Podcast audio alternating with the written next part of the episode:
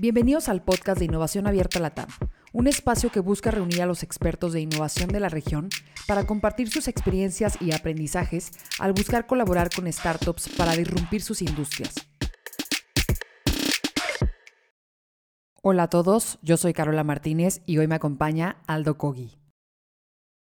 Aldo es gerente de innovación para América Latina en Essity, empresa líder mundial en higiene y salud. Marcas como Saba, Torque, Tena y Regio forman parte de su portafolio. He tenido la oportunidad de trabajar con Aldo conectando startups para solucionar los distintos eh, desafíos de la compañía y en el proceso me he dado cuenta que es una de las pocas corporaciones de la región que utiliza el mecanismo de co-creación como eje de su estrategia. En este episodio, Aldo nos compartirá parte de este proceso. Aldo, un placer tenerte por acá en este nuevo experimento. Eh, sé que tú también estás arrancando tu podcast y feliz de que en algún punto también podamos colaborar. Eh, tenerte aquí es súper rico y sé que la información y el contenido que tengamos el día de hoy para todas las corporaciones allá afuera y para todos los que están en innovación abierta va a ser de mucho valor. Así es que muchas gracias por aceptar la invitación a este primer episodio de este podcast. Y bueno, Aldo, para comenzar y poner un poco en contexto a la audiencia, me gustaría que nos contaras quién es Aldo Kogi, qué le gusta y cuáles son sus intereses. Eh, mi nombre es Aldo Kogi, soy de Costa Rica. Tengo ya casi 15 años eh, de experiencia en empresas de consumo masivo latinoamericanas. Soy un apasionado de la innovación, la creatividad y la curiosidad. Viví cinco años en México, eh, una experiencia increíble. y luego regresé a Costa Rica hace cinco años exactamente, pero igual ocupando eh, la posición de gerente de innovación para América Latina en SCT. Soy un apasionado de la lectura y también soy gamer, algo que poca gente sabe y, me encanta y también tengo rutina, una rutina muy, muy rígida de lectura. Leo a las 5 de la mañana, de 5 a 6 de la mañana y, y no abandono la lectura por nada. Me encanta cocinar, yo soy el que cocino en mi casa, entonces es parte del proceso creativo mantener la creatividad, entonces siempre estoy probando ingredientes, odio los productos procesados, entonces siempre trato de cocinar todo, todo, todo yo. No me gustan las ollas inteligentes y sobre todo eh, soy un amante de los vinos, entonces siempre que cocino tengo mi botellita de vino junto a mí. Qué rico, ya, somos dos fan de los vinos. Aldo, eh, durante todo este proceso, ¿Cómo es que llegaste a ECT? ¿A qué te dedicabas tú? ¿En qué estabas antes de llegar a la corporación en la que estás hoy? ¿Cómo fue que llegaste a la posición de, innovación? Que nos platiques un poquito sobre eso. Ok, es, bueno, es una historia muy larga, pero mira, yo empecé eh, estudiando relaciones internacionales. Según yo quería llegar a ser diplomático. Em, y un día, como a media carrera, llegué y le dije a mi papá, ¿sabes qué? Mm, eh, de esto me voy a morir del hambre, así que voy a replantearme. Y me dijo mi papá, está bien, puedes estudiar otra cosa, pero ah, tenés que terminar lo que iniciaste. Eh, mi papá siempre ha tenido esa cultura de se termina lo que se inicia independientemente del resultado. Entonces terminé relaciones internacionales y a mitad, a mitad de carrera empecé administración y negocios internacionales. Y particularmente algo que nadie me crea es que empecé en un banco. Mi, peor trabajo del mundo fue mi primer trabajo y eso creo que fue súper positivo. Eh, porque ya empecé a como a discriminar qué era lo que no quería, sufrí muchísimo en los bancos, especialmente porque no es que le tenga horror a los números, pero como tengo DEA, eh, y soy disléxico, se me enredaban un poco. Entonces, eh, siempre fui del lado creativo, mi juego favorito era los Legos, em, pintar, eh, sobre todo estar investigando. de niño quería ser antropólogo, entonces iba más por ahí, historia me encanta. Duré tres meses en el banco y bueno, me, me dediqué a, estudiar y, y, un día estaba leyendo el periódico y vi Manpower y envié el currículum y me llamaron a una entrevista. Y fue curioso porque eh, hice como cuatro pruebas en, esta empresa de reclutamiento. La cosa es que pasé todas menos estadística, pasé todas las pruebas menos estadística, entonces estaba desesperado por encontrar trabajo y salí corriendo a la universidad y me compré un libro de estadística porque la reclutadora me dijo, nos encantó tu perfil, pero eh, no pasaste estadística, entonces eh, el cliente quiere que volvás a hacer mañana la prueba de estadística. Me fui a la U corriendo y me compré un libro de estadística que me estudié toda la madrugada, toda la noche. Y llegué al otro día a las 7 de la mañana a hacer el examen y ya entré a, a esta empresa de estudios de mercado, Nielsen. Estuve en Nielsen como 3, 4 años. Essity, que antes era SCA, era una de mis cuentas y casualmente me, me, llevaba muy bien con el equipo de, de de ese momento y me dijeron, ¿te quieres venir con nosotros? Y yo, hey, sí, perfecto. Renuncié viernes y entré lunes. Eh, yo siempre he sido así, súper impulsivo.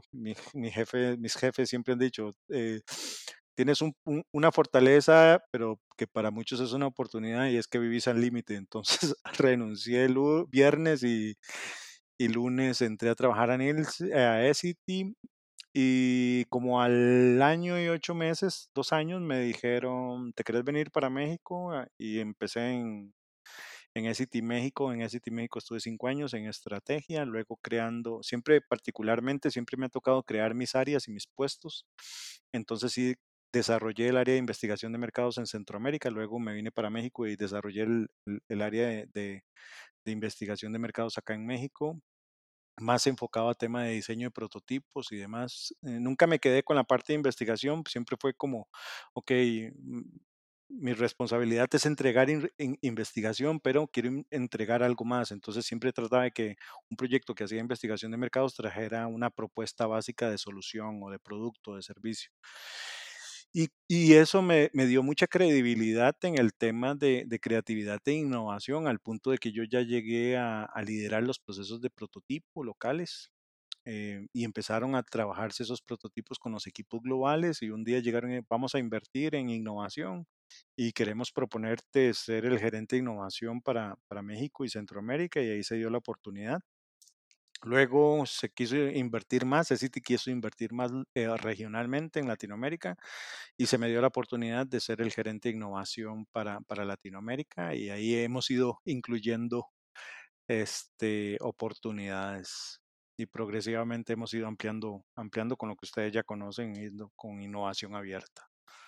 Por ahí va, mi querida Carola, por ahí va. Buenísimo. ¿Y cuánto tiempo pasó, Aldo, de este proceso de, de arrancar eh, en ECT y llegar a, la posición de innovación? ¿Cuánto tiempo fue lo que duró el proceso? Estamos cinco años, cinco años fue ese proceso de entrar a ECT porque fueron dos años en Centroamérica y luego año y medio en investigación en México y ya luego me pasaron a, a innovación y al día de hoy veo toda la parte de innovación, de estrategia e innovación para Latinoamérica. ¿Y por qué, por qué innovación abierta, Aldo? ¿Por qué esta importancia de que City como corporación haya decidido crear su propia área de innovación, armar un equipo y traer esa eh, bandera de estrategia e innovación dentro de la compañía? ¿Qué fue ese detonante y por qué es tan relevante hoy para City crecer el equipo y tener el foco en esta parte, ¿no?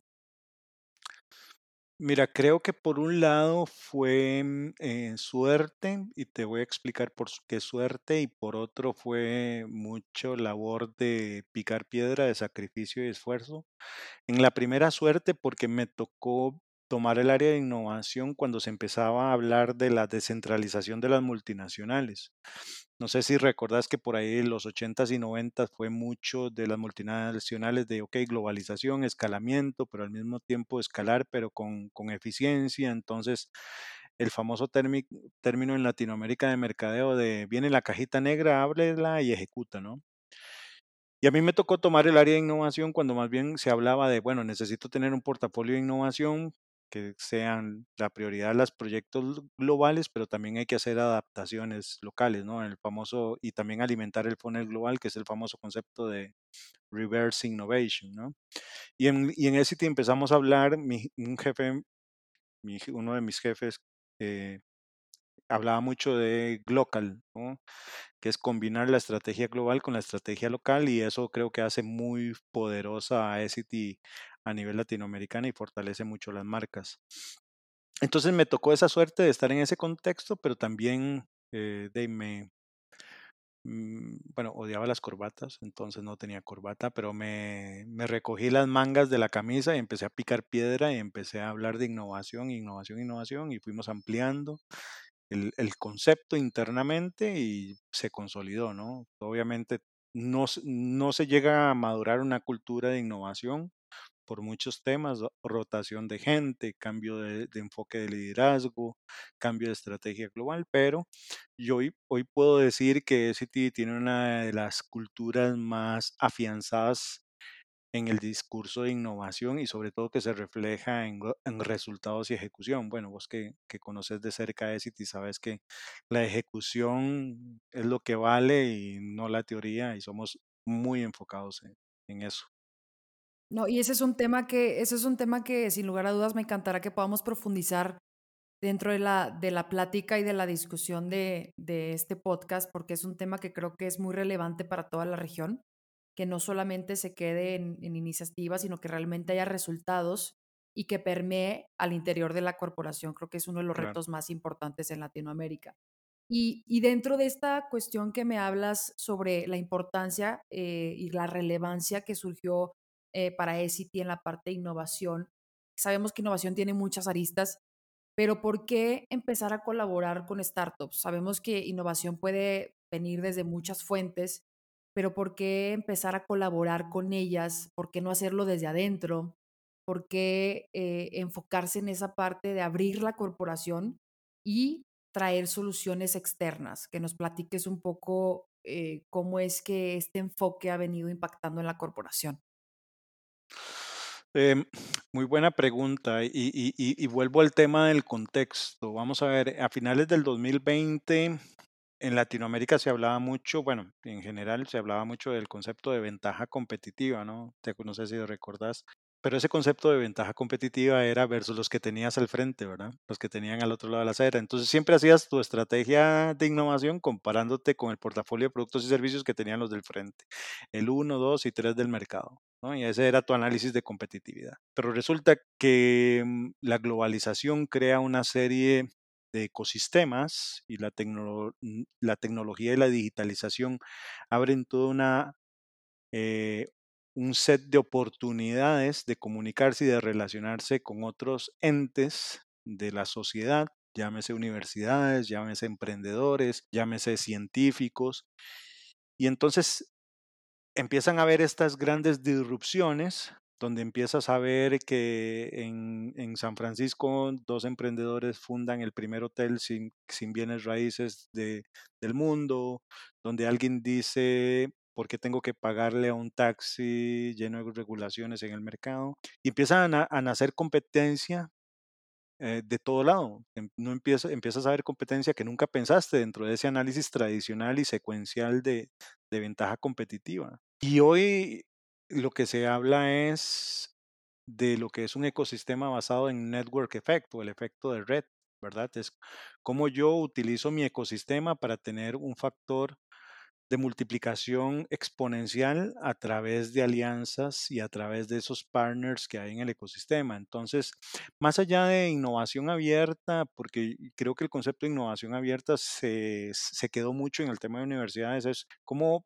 podés desarrollar un ecosistema a través de un efecto de red de interconexiones e interdependencia que pueda maximizar y sobre todo incrementar la creatividad en la organización. Em, ahora bien, un punto importante, y lo platicaba el viernes en una conferencia en México, eh, mucha gente tiene el paradigma de que innovación abierta es búscate una idea y ve a ver afuera quién te la ejecuta, y no necesariamente.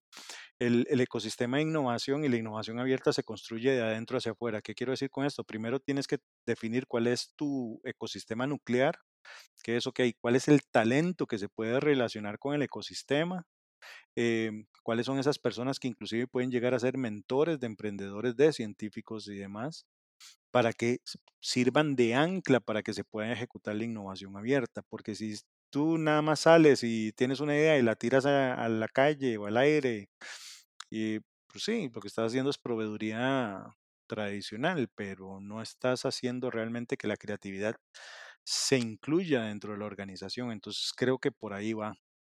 Buenísimo. Y a partir de eso que platicas, preguntarte cuáles son esas ventajas y beneficios que has visto en la compañía el día de hoy, en la compañía en la que estás y que diriges y lideras esta iniciativa de innovación abierta.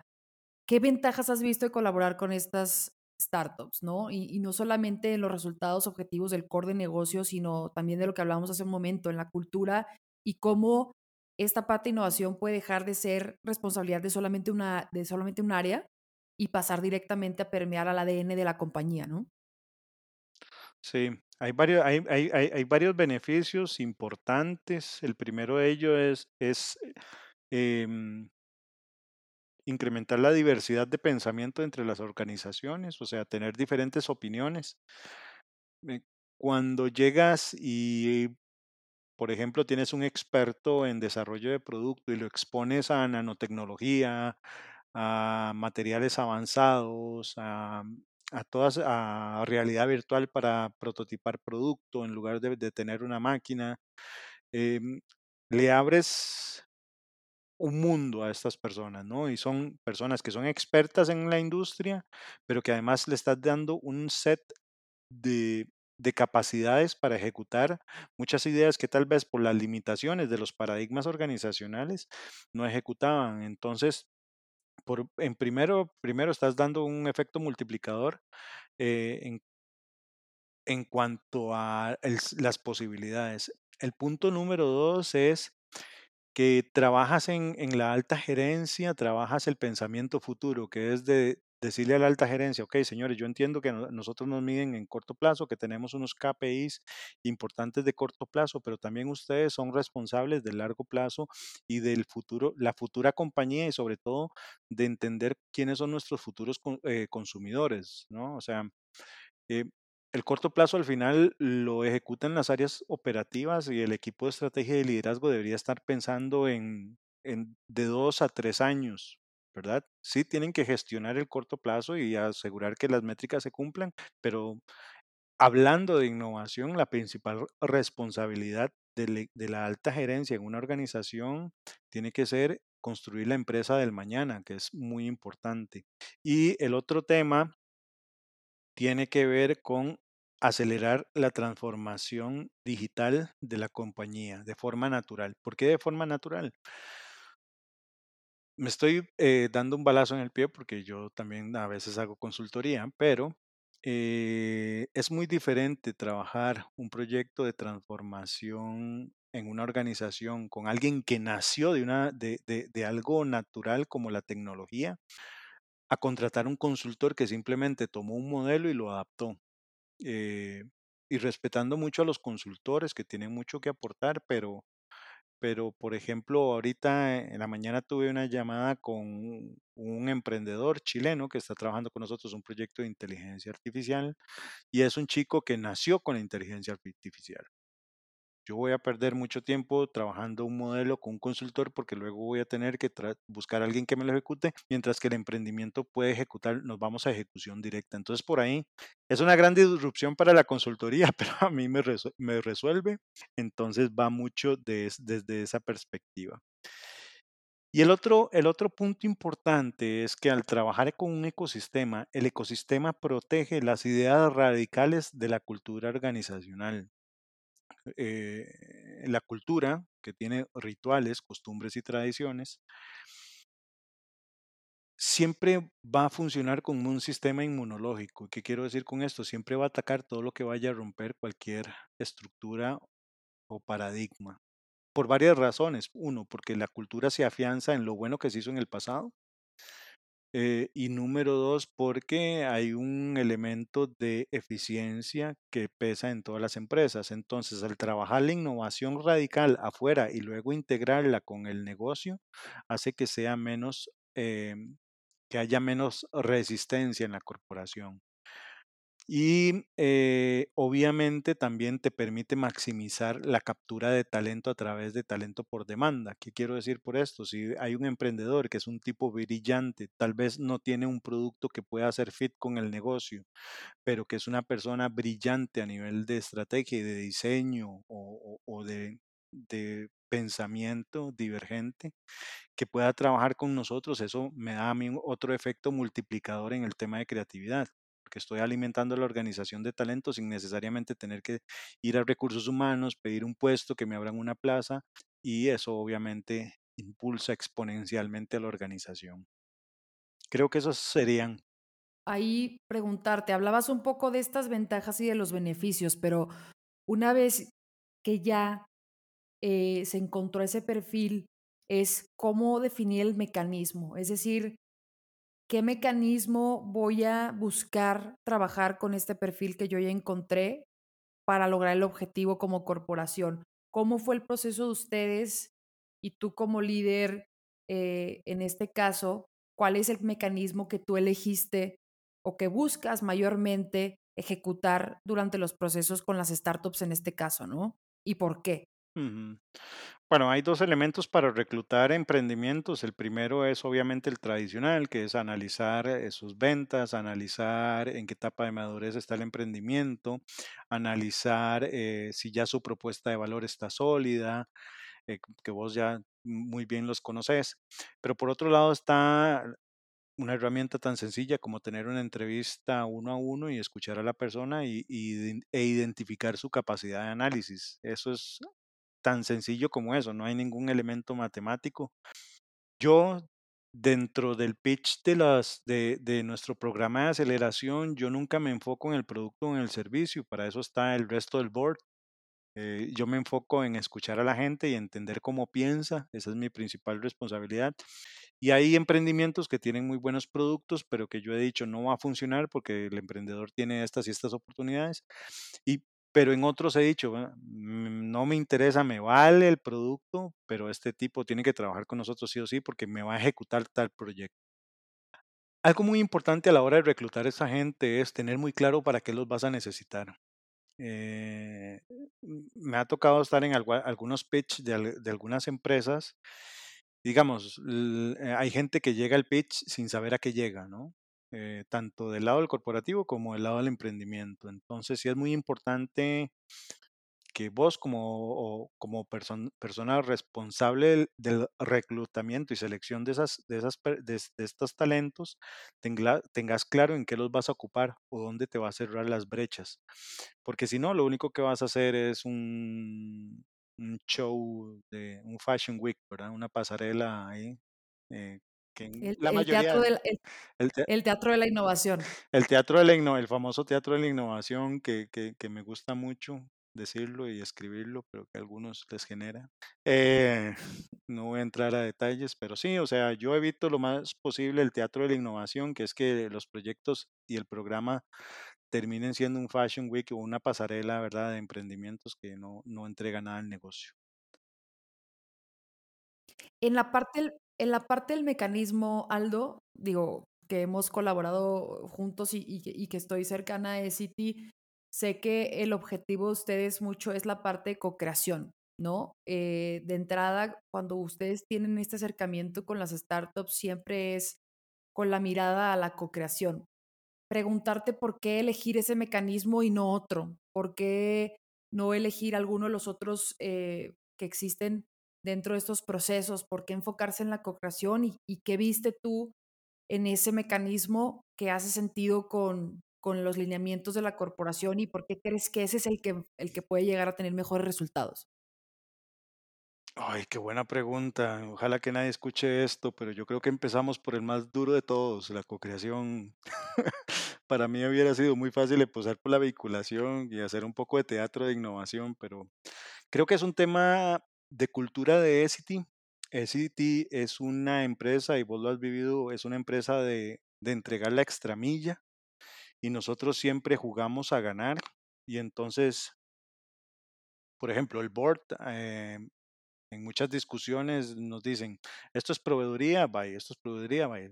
¿Dónde está la carne, verdad? ¿Dónde realmente voy a hacer disrupción? Em, ¿por qué no proveeduría? Porque si, si yo me enfoco en solo vincular a, emprendedores con eh, equipos internos, pierdo la capacidad de control de retar tanto al equipo interno como al emprendedor. En cambio, si trabajo sobre un modelo de co-creación es, a ver, señores, ambos tenemos esta responsabilidad y tenemos que hacerlo lo más disruptivo posible para que realmente genere una ventaja competitiva. Si yo hago una vinculación, una proveeduría, lo único que estoy haciendo es tomando el producto o servicio del, emprendedor y lo estoy instalando en la organización. Entonces, no, no, no veo nada retador en eso, ¿verdad? Y como a mí me gusta jugar al límite, no, y en la co-creación, algo muy importante es la democratización del aprendizaje. Yo, a mí de nada me sirve eh, vincular a un emprendedor con la organización que entre, instale su servicio y salga y no hubo ningún, ningún proceso de retroalimentación, ningún proceso de aprendizaje, ningún proceso de decir, ok, ¿cómo puedo escalar esto en Latinoamérica? Que va por ahí y que creo que puede ser de mucho valor para el negocio. Eh, y el último factor es co-creación para realmente traer al negocio algo que, que el negocio, una presión que tengo yo es que yo tengo que, para sobrevivir, tengo que sobreentregar por encima de global. Eh, espero que nadie así te escuche esto, pero eh, mi valor está en ser lo más radical posible. Si yo entrego lo mismo que global, pues para qué existiría una, una área de innovación local. Entonces, eh, la co-creación me permite tomar ideas y pensamiento de, de, los emprendedores, cruzarlo como oportunidades de negocio y crear esa diferenciación y esa radicalización que esperan, que esperan de nosotros del área de innovación, de lo que es Lau y, y, y yo. Y como, y como tú dijiste en un inicio eh, a esta pregunta, decías, eh, se fueron por lo más difícil, ¿no? Creo que este mecanismo reta muchísimo eh, la parte de tener un venture builder y co-crear junto a la junto a startup cuando son dos entes totalmente diferentes, ¿no? Van a ritmos totalmente distintos. Eh, es, es todo un reto, ¿no? Entonces, preguntarte ¿cuáles crees tú que son esos principales retos que representa querer implementar este mecanismo? O sea, ¿cuáles son los retos a los que ustedes se han enfrentado como organización al elegir este mecanismo eh, como eje rector de, de, la parte de innovación? Ok, eh, muy buena pregunta. El, el primer reto es obviamente definir con el emprendedor qué es de ellos, qué es de nosotros y qué es de los dos. ¿Verdad? Y es el tema de propiedad intelectual. Cuando estás en un proceso de co-creación, necesitas un esquema legal diferente a una proveeduría o a cualquier otro proceso comercial que tengas en la empresa. Ese es el número uno. El número dos es eh, cómo protejo yo la creatividad del emprendedor a lo interno de la organización, que es como ¿Cómo hago para que el equipo que voy a poner a cargo del proyecto no termine dándole la solución al, al, al emprendedor y que destruya lo que, lo que es valioso del emprendedor, que es generar posibilidades. El gran valor que tiene un emprendedor dentro de una corporación es generar posibilidades porque el emprendedor no se rige bajo los paradigmas de la industria, que es sobre los que operamos nosotros. Y el tercer elemento es el talento interno se pueda desarrollar junto al emprendedor. ¿Qué quiero decir con esto? Que podamos tener intraemprendedores. Cuando yo tengo una persona que no sé, que está en ventas y empieza ya luego a hablarme de optimización de última milla utilizando algoritmos y es una persona que me dice, ok, es que lo aprendí con el proyecto de Simply Root o lo aprendí con el proyecto de, de los que trabajamos con última milla y estas viendo que estás tocando el talento y creo que eso es muy importante. Uno de los retos más importantes para la co-creación es también seleccionar el talento. O sea, necesitas personas con características de intraemprendimiento, o sea, personas que tienen ADN emprendedor, personas internas que son curiosas, personas que les gusta aprender, pero sobre todo personas que tienen humildad. ¿Por qué? Porque te va a tocar en algún momento del tiempo llegar y que un director llegue y te diga, mira, yo no tengo tiempo para atender a un emprendedor. Bueno, eh, hay que demostrar un poco de humildad y, aprender que, que, no lo sabes todo y que, y que sobre la marcha vas a ir aprendiendo. E, esos son los grandes retos. Y digamos, los retos nos llevan un poco a los, a los skills, ¿no? O sea, cada reto te, te genera que tengas ciertas características o habilidades que te permita sobrellevar esos retos. Si tú hoy tuvieras una corporación eh, allá afuera que quisiera implementar ese mecanismo y, y tuviera esa corporación a bien pedirte a ti un consejo, ¿qué skills debería tener esa corporación para prepararse y para realmente poder ejecutar de buena manera este mecanismo de co-creación o de venture builder al interior de su, de su compañía? ¿Qué tendría que tener esa corporación muy claro para poder ejecutar este proceso de manera correcta? Mira, el primer paso es, bueno, son dos etapas. La primera etapa es definir cuál es tu marco de referencia respecto a tus gaps. Ok, em, necesito optimizar mi proceso de distribución, necesito optimizar eh, mi estrategia de servicios, necesito optimizar mi e-commerce, eh, hacer un análisis de dónde están tus grandes gaps y luego con eso hacer un ejercicio de foresight, o sea, de decir, ok, cuáles son las grandes tecnologías o cuáles son los, los, los grandes cambios que van a transformar mi negocio y cruzar es- esas avenidas y decir, bueno, estos son las grandes vectores donde tengo que empezar mi proceso de aceleración. Hay empresas que, que han empezado por, bueno, voy a empezar mi proceso de aceleración en mi portafolio, en mi core del negocio. O hay empresas que dicen, no, voy a irme directo a servicios. Depende mucho de ese análisis de cuáles son tus gaps, donde sobre todo está tu ventaja competitiva. O sea, si por ejemplo, si tu ventaja competitiva es servicio, un vector tiene que ser eh, servicio. Si tu ventaja competitiva es la logística, un vector tiene que ser eh, logística. Pero hacer ese ejercicio de foresight, de decir, ok, en el futuro estos, así es como va a estar mi industria y así es como yo tengo que empezar a construir mi negocio futuro, es parte de lo que nosotros hacemos. Nosotros hacemos... eh, entrevistas con los vicepresidentes de Latinoamérica y con los directores y con esas entrevistas empezamos a definir ese marco de referencia y luego eso lo combinamos con, con disrupción, con tendencias como inteligencia artificial y demás y cómo esas tecnologías están bajando a ejecución. Lo trabajamos mucho con Singularity University y ya sobre eso hacemos el marco sobre el cual se va a ejecutar la generación, que lo trabajamos por generaciones. Y en esta parte, Aldo, hablas de, muchos entes, ¿no? Donde eh, hay muchos involucrados dentro del proceso, pero quisiera preguntarte quiénes son esos soldados guerreros interiores eh, de la organización, que, sin ellos no podrías avanzar en el proceso. Es decir, por ejemplo, qué tan importante es que el board se se, se, digamos, involucre en el proceso y que esté muy atento a este, a este tipo de, de iniciativas y soluciones. ¿Qué, ¿Qué tanto pesa que el board esté dentro? ¿Qué tanta importancia y qué tanta relevancia tiene que el board se involucre para que estas iniciativas realmente tengan un impacto positivo? ¿Y quiénes son esas otras áreas o entes clave de la organización que hacen que realmente esto pueda ir para adelante? ¿Cuál es la importancia de su, de su función? Uh, qué buena pregunta, pero también me estás, me estás exponiendo porque voy a empezar a tirar. No Este, importa, mm, de eso se mm, trata esto. de eso se trata, ok, buenísimo. Mira, yo creo que una de las grandes, de los grandes errores que cometen las corporaciones es que delegan la innovación, especialmente la alta gerencia.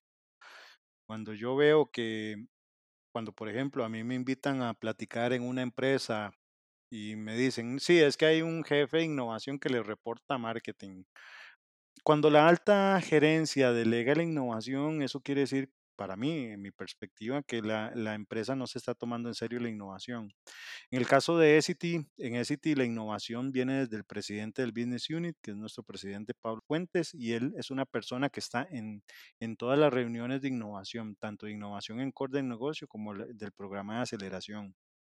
Y eso te demuestra la importancia de la innovación la- en la organización. Eh, también están sus vicepresidentes, sus vicepresidentes están en el proceso de innovación y los directores también trabajan la innovación en lo que es el comité de innovación de cada país. Cada país tiene un comité de innovación. Entonces yo te diría que los grandes guerreros, los grandes guerreros en el caso de City somos todos.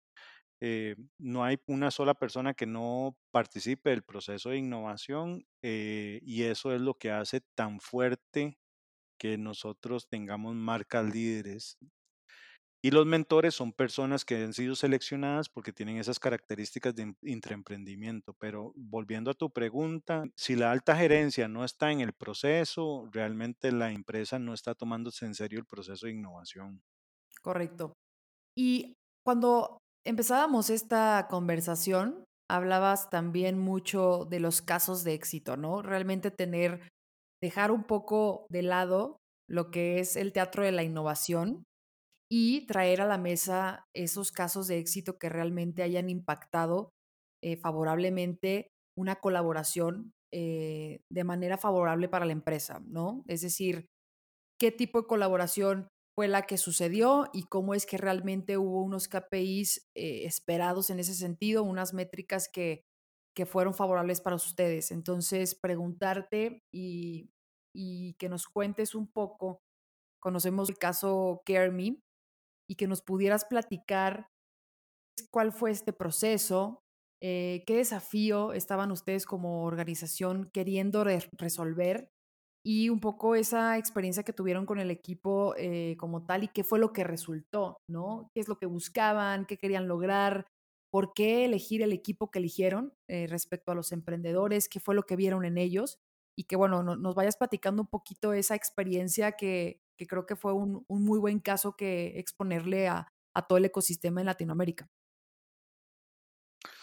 Genial. Bueno, eh, que es nuestro bebé, eh, Kermi es la primera startup creada en el mundo por Essity y lo hicimos en colaboración con, con Homely, una startup mexicana que también tiene operación ya en, en, en Estados Unidos.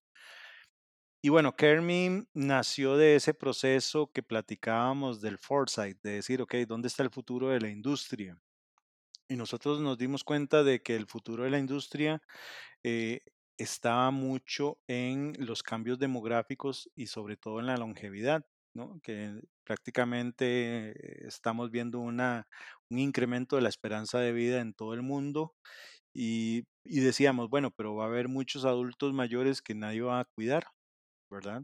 Eh, y obviamente vimos dentro de nuestro proceso de foresight, de identificación de tendencias, em, vimos algunas disrupciones que se estaban dando en mercados como Estados Unidos, como en mercados como Asia, eh, donde por ejemplo en Asia ya el consumo de pañales para adulto mayor es más alto que el consumo de pañales para niño. Y dijimos, bueno, hay una gran oportunidad de evolucionar hacia servicios y cómo lo podemos hacer. Y en eso apareció Melina, que es nuestra gran aliada, y ella llegó con, en ese momento era Help Me, y llegó y que ahora es eh, Homely. Eh, y empezamos a platicar de las oportunidades que teníamos y de las sinergias. Y hicimos un análisis de, de bueno, Essity, esto es lo que está visualizando a futuro. Estas son las capacidades que tenemos nosotros y estas son las capacidades que tiene Homely, ¿no? Y Homely tenía la tecnología, Homely tenía algunos elementos que nos daban a nosotros ventaja competitiva. Pero lo que más nos llamó la atención y por lo que dijimos que el equipo de Homely era el, el idóneo era porque eran personas proactivas y que sobre todo enfocadas en ejecución. Y eso es el ADN de Essity. Y entonces empezamos a redefinir el proyecto Em, y, empezar a platicar de cómo moldeamos y nos íbamos por e-commerce por dónde nos podíamos ir. Y trabajamos la propuesta de Kermit, que es una plataforma de contratación de servicios de cuidado de adulto mayor que está operando en, en México. Se hizo todo un plan y un desarrollo de algoritmos para poder sacar el elemento más importante es la afinidad entre el cuidador y el paciente tanto lo que es cuidadores profesionales, semiprofesionales y acompañamiento emocional. Em, y bueno, ya hoy está funcionando, está teniendo una tendencia exponencial de contratación de servicios. Tuvimos el primer semestre del 2019 complicado, eh, 2020, perdón, complicado por la pandemia, pero seguimos apoyando el emprendimiento. Recibí un fondeo de parte de Essity y ya ahora en enero ya confirmamos la segunda etapa de fondeo este, para ojalá eh, llegar a un proceso de M&A, que es lo que ambas partes queremos.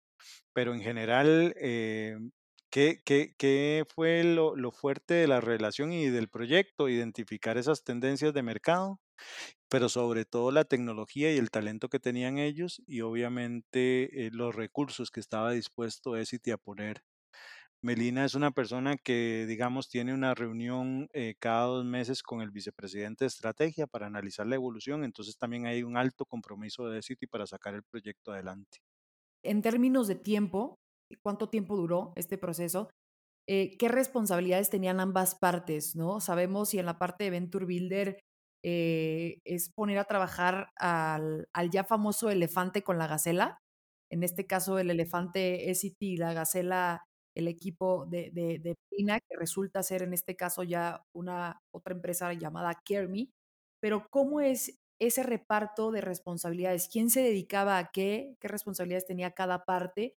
¿Cómo era un poco ese proceso de trabajar en conjunto a ritmos a lo mejor en los que ustedes como corporación no estaban tan acostumbrados y a lo mejor que para la misma startup era un poco, eh, pudiera resultar algo lento, ¿no? Es lo que se percibe hacia allá afuera, es que la, las corporaciones son lentas, entonces que tú nos pudieras platicar realmente cómo fue ese proceso eh, respecto a trabajar en conjunto y sobre todo que nos puedas platicar la parte un poco que, que comentabas que, que visualizamos como la problemática principal o el reto principal de este proceso, que es la parte de propiedad intelectual, la parte legal.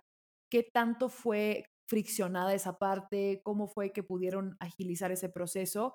Y bueno, más o menos conocer e, e, ese punto en donde sabemos que hay una inflexión en ese sentido, ¿no? Eh, en el proceso con Carmen no tuvimos fricciones porque ambas partes escuchamos lo que quería y, y, y proponían eh, tanto los emprendedores como nosotros. Lo primero que hicimos fue definir un equipo de apoyo. Ese equipo de apoyo era un project manager y un mentor. El project manager lo que iba a hacer, era, la responsabilidad del project manager era asegurar que los recursos que Essity ponían a disposición sí los utilizara el emprendedor. O sea, que Essity mismo, lo que hablábamos de la cultura, no le pusiera trabas al proyecto. Y un mentor que el mentor estaba a cargo de, ok, la visión es tener este marketplace de servicios de cuidado de adulto mayor. Eh, con la startup definir el, el, presupuesto que se iba a utilizar en el primer beta, que era lo más importante para nosotros. Y en la negociación de propiedad intelectual, lo que se hizo fue un mapeo de, mira, lo que tengo yo es esta tecnología con estos algoritmos, esto es propiedad intelectual nuestra, y por otro lado decir, bueno, ¿qué le interesaba a Essity? A Essity le interesaba la marca, a Essity le interesaba todo el tema de co-creación, cómo íbamos a repartir las bases de datos y demás, quién iba a ser dueño de qué. Y fue un proceso muy, muy controlado y, de muy ágil, por decirlo así al punto de que nosotros les depositamos el dinero y no, no habíamos ni siquiera firmado el contrato, entonces se demostraba la confianza que había en el proyecto. Creo que algo que nos ayudó mucho es que el equipo de alta de liderazgo vio el potencial de la idea y eso permitió agilizar las cosas. Si vas a trabajar un proceso de co-creación como este y el equipo de alta gerencia no tiene comprado el proyecto, vas a tener muchos inconvenientes en el inconvenientes, perdón, en el camino y sobre todo un punto importante es darle señales de avance pero utilizarlos también para cuando las cosas se, se traben. Cuando nosotros teníamos algo que no estaba caminando, tocábamos base con, con el equipo de top management para que ellos nos, nos, nos, hicieran factible esos, esos recursos o esos procesos. Y creo que eso fue lo más fuerte. En el tema de contratos fue un, un, proceso, tuvimos que crear contratos nuevos, eso sí, porque los contratos de proveedoría no nos iban a servir, entonces tuvimos que definir. Pero lo importante es eh, tener esa comunicación constante con el emprendedor y, sobre todo saber que no sea impositiva la participación del corporativo. Eso fue algo que nos ayudó muchísimo. Yo he escuchado casos de donde el corporativo quiere el 100% de, de la co-creación y eso no, no, no puede ser así porque eh, el éxito de un ecosistema se basa en una interdependencia. ¿Y qué es una interdependencia? Bueno, que ganamos las ambas partes. No puedes administrar un ecosistema pretendiendo que solo vos vas a ganar, ¿verdad? Porque para eso es proveeduría. Ese es un punto que, que, estás tocando, es, muy relevante dentro de estos procesos corporativos y, me llevaría a hacerte la siguiente pregunta. Si pudieras definir esos tres aprendizajes que tuvieron durante este proceso con el caso de negocio de CareMe, cuáles serían esos tres puntos relevantes de aprendizaje, tanto de lo bueno como de lo malo, ¿no? Sabemos que todos los procesos tienen sus retos y tienen sus altibajos y realmente quien quiera hacer innovación abierta en este proceso, la realidad es que tiene que estar con la conciencia bien clara de que cualquier cosa puede fallar y no todo es un éxito.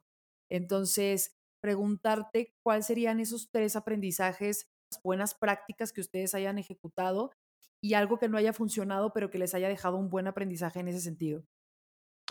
Mira, yo creo que, que- el programa de aceleración nos ha enseñado muchísimo. eh, creo que uno de los grandes aprendizajes es el tema de no ir al programa hasta no tener el marco legal definido. Eh, punto número dos es eh, no ir al programa hasta que no hayas hecho el match entre las oportunidades de negocio y el ejercicio de foresight, o sea, cuáles son esas grandes tendencias que, y tecnologías que te van a impactar. Em, porque yo he escuchado a mucha gente que, por ejemplo, hizo el foresight, pero no hizo el gap, el análisis de gap de negocio y entonces compraron 500 impresoras 3D y ahora no saben qué hacer con ellas, ¿verdad? Entonces, em, pasa mucho. Y creo que el tercer aprendizaje, y para mí más importante, es el de tener resiliencia y humildad con el ecosistema, porque hay un gran paradigma en el ecosistema y es que las grandes multinacionales vienen a robarte el, el pastel, ¿verdad?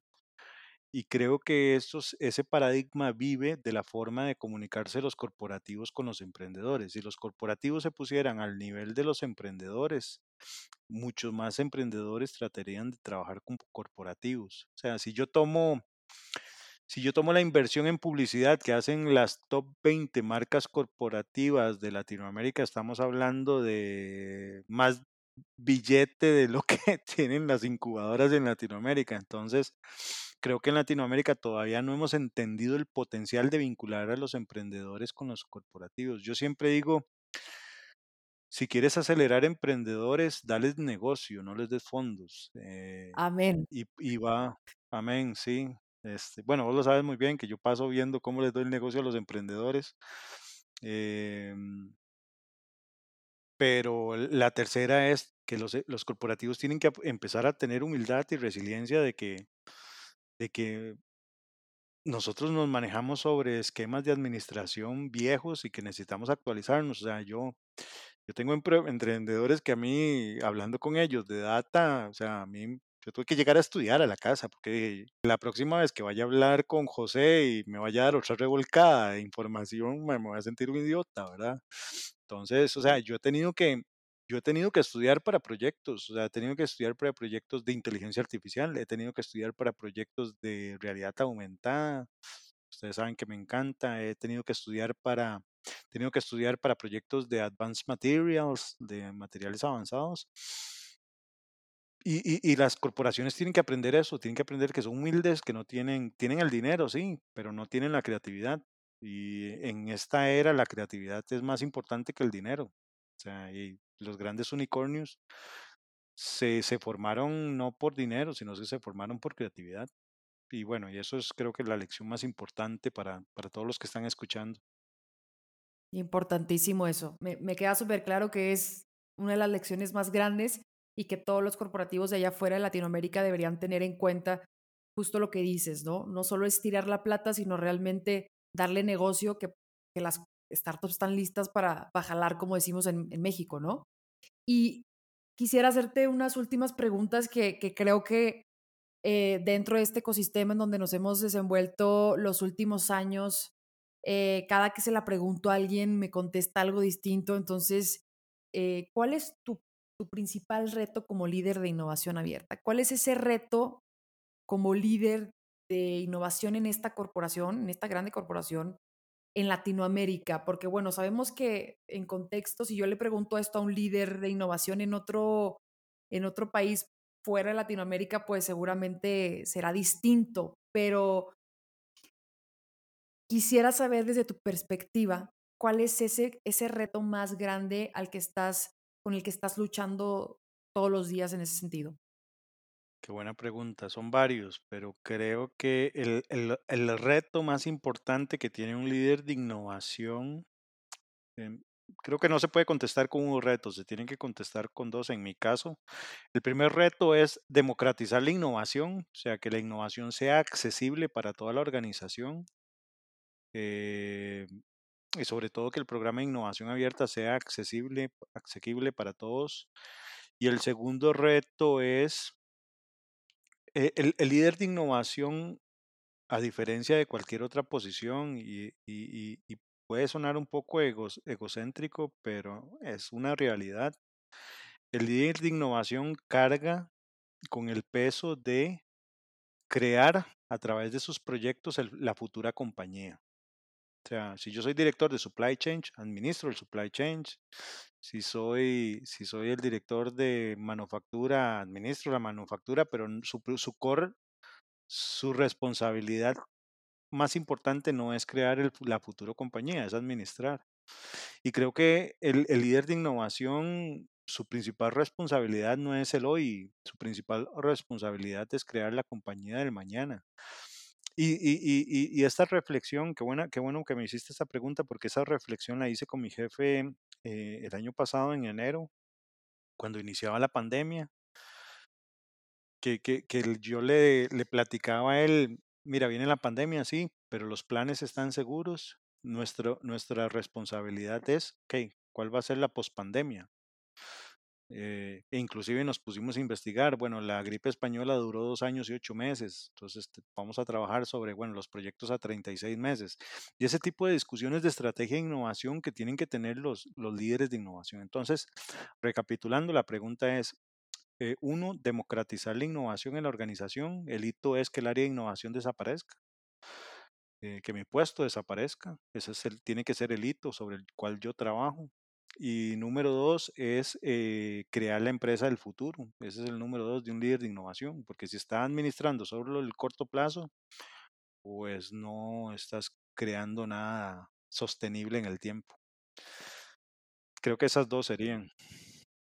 La segunda, esta te, te diría que ojalá nadie la escuche, pero yo sé que te van a escuchar muchas personas. Eh, y no te quiero comprometer, pero de esto se trata también un poco, y no me refiero a exhibir, pero eh, si queremos em- empujar estas iniciativas al interior, eh, algunas, algunas pedradas tenemos que aventar. Entonces, preguntarte si pudieras cambiar algo dentro de los procesos internos para agilizar, digamos, lo que hoy requiere tu área, ¿qué proceso pedirías que se agilizara? Mira, los procesos existen por algo. eh, la responsabilidad del líder de innovación es hacer que esos procesos sean los más amigables para la gente, pero también que protejan la creatividad. Más allá de modificar un proceso, porque esa es una responsabilidad core del líder de innovación, evolucionar los procesos, eh, creo que lo que cambiaría es, y en Latinoamérica no solo lo he visto en Essity, sino que lo he visto en, en muchas corporaciones, es la, la necesidad de tener rituales. Creo que algo que a mí me estresa mucho es tener rituales para todo. Entonces, vamos a poner una reunión para la alineación de la alineación de la alineación. No, dude, eh, move forward, ejecuta. em, Vamos a crear el comité de innovación para hacer un brainstorming porque no tenemos ideas. Te apuesto que si entrevistas a cinco o seis personas te van a dar ideas de negocio que nunca habías visualizado. Entonces creo que si algo cambiaría yo en las corporaciones latinoamericanas de cara a innovación y, más en innovación abierta es, eh, y que entorpece, es cumplir los rituales de la compañía que juntas directivas, que, bueno, la, el, el síndrome de la agenda, ¿verdad? De la agenda corporativa es lo que más amenaza la innovación. Eso lo, lo, cambiaría. De hecho, Google, he leído muchos artículos de que Google no tiene reuniones de estatus, las grandes innovadoras no tienen reuniones de estatus, y creo que eso es tóxico para, para, para la innovación. Pero hay que también trabajar la resiliencia porque es un proceso evolutivo. Aldo, estoy segura que estoy con uno de los devoradores de libros eh, que, que conozco más cercano. Sé que te gusta mucho leer y creo que iniciaste esta conversación diciendo, y me consta, ¿no? Y me consta que eres eh, una persona muy dedicada a la lectura.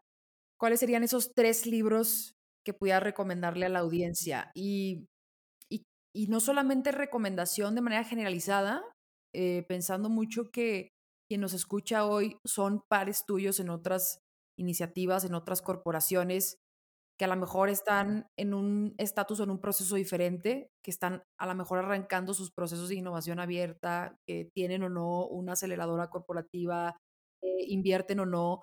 Entonces, pensando en esa diversidad de pares tuyos en otras corporaciones que pueden estar en, en un estatus distinto a lo que hoy City ha realizado, ¿qué, eh, qué, qué recomendación de esos tres libros eh, pudieras hacerles que les ayudara en este proceso?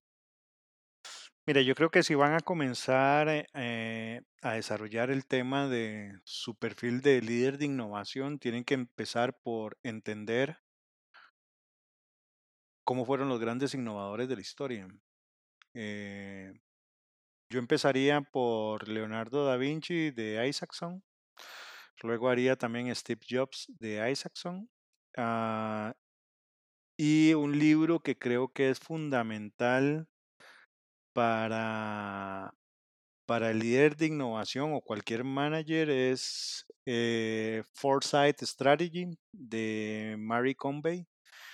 Eh, que eso les va a ayudar mucho en la metodología para identificar el, el, crecimiento futuro, que tiene técnicas muy buenas, pero si me preguntas a mí y si van a empezar, tienen que empezar por entender cómo se comportan los líderes de innovación para que ellos puedan moldear su propio perfil creo que ya hay mucha lectura gratis de metodologías y no les va a sumar mucho, especialmente porque no van a ser los responsables de, ejecutar la, la metodología, eh, hay que dejárselas a otros, pero que ellos puedan moldear a través de la vida de otros innovadores, creo que les va a funcionar mucho, que empiecen por, por biografía.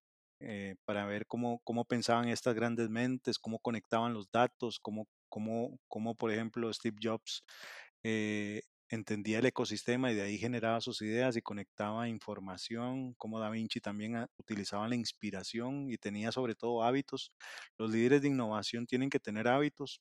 El hábito más común mío es de 5 a 6 de la mañana eh, leer y buscar, curiosidad qué está pasando en Internet y también obviamente escuchar podcasts que me encanta. Entonces empiecen por ahí, por entender cómo funcionan las mentes de los grandes innovadores y eso les va a ayudar mucho. Y la última, Aldo, para cerrar ya esta buena charla, eh, ¿qué consejo o algún mensaje de cierre que pudieras dejarle a la audiencia, igual pensando en todos esos líderes de innovación Latinoamérica, ¿Cuál sería un mensaje de cierre para estos líderes, consejo o algún mensaje que quieras dejar para cerrar esta, esta conversación?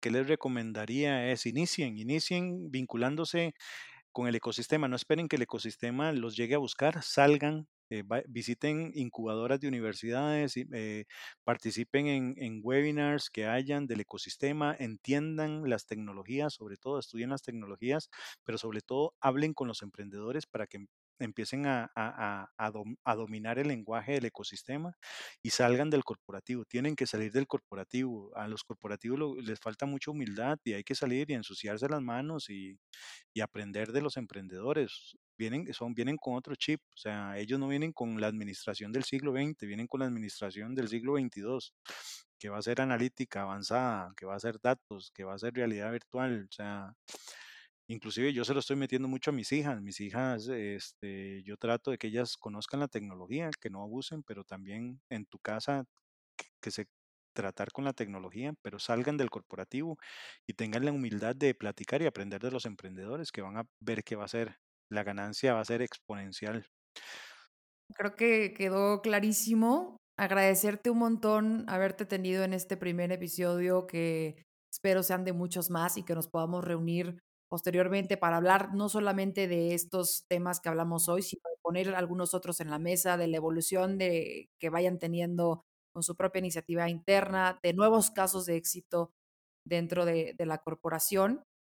Eh, y también recordarles a la audiencia que Aldo tiene su propio podcast. Vamos a estar compartiendo también el enlace a su podcast para que puedan seguir conociendo sobre qué es lo que viene haciendo. Seguramente tendrá gente súper interesante dentro del ámbito de innovación en su podcast y bueno, así poder cruzar varias experiencias eh, que al final de cuentas lo que queremos lograr es generar contenido de valor. Muchísimas gracias, queridísimo Aldo, por haber estado con nosotros y bueno, gracias a todos por acompañarnos en este podcast. Nos vemos. Chao, chao.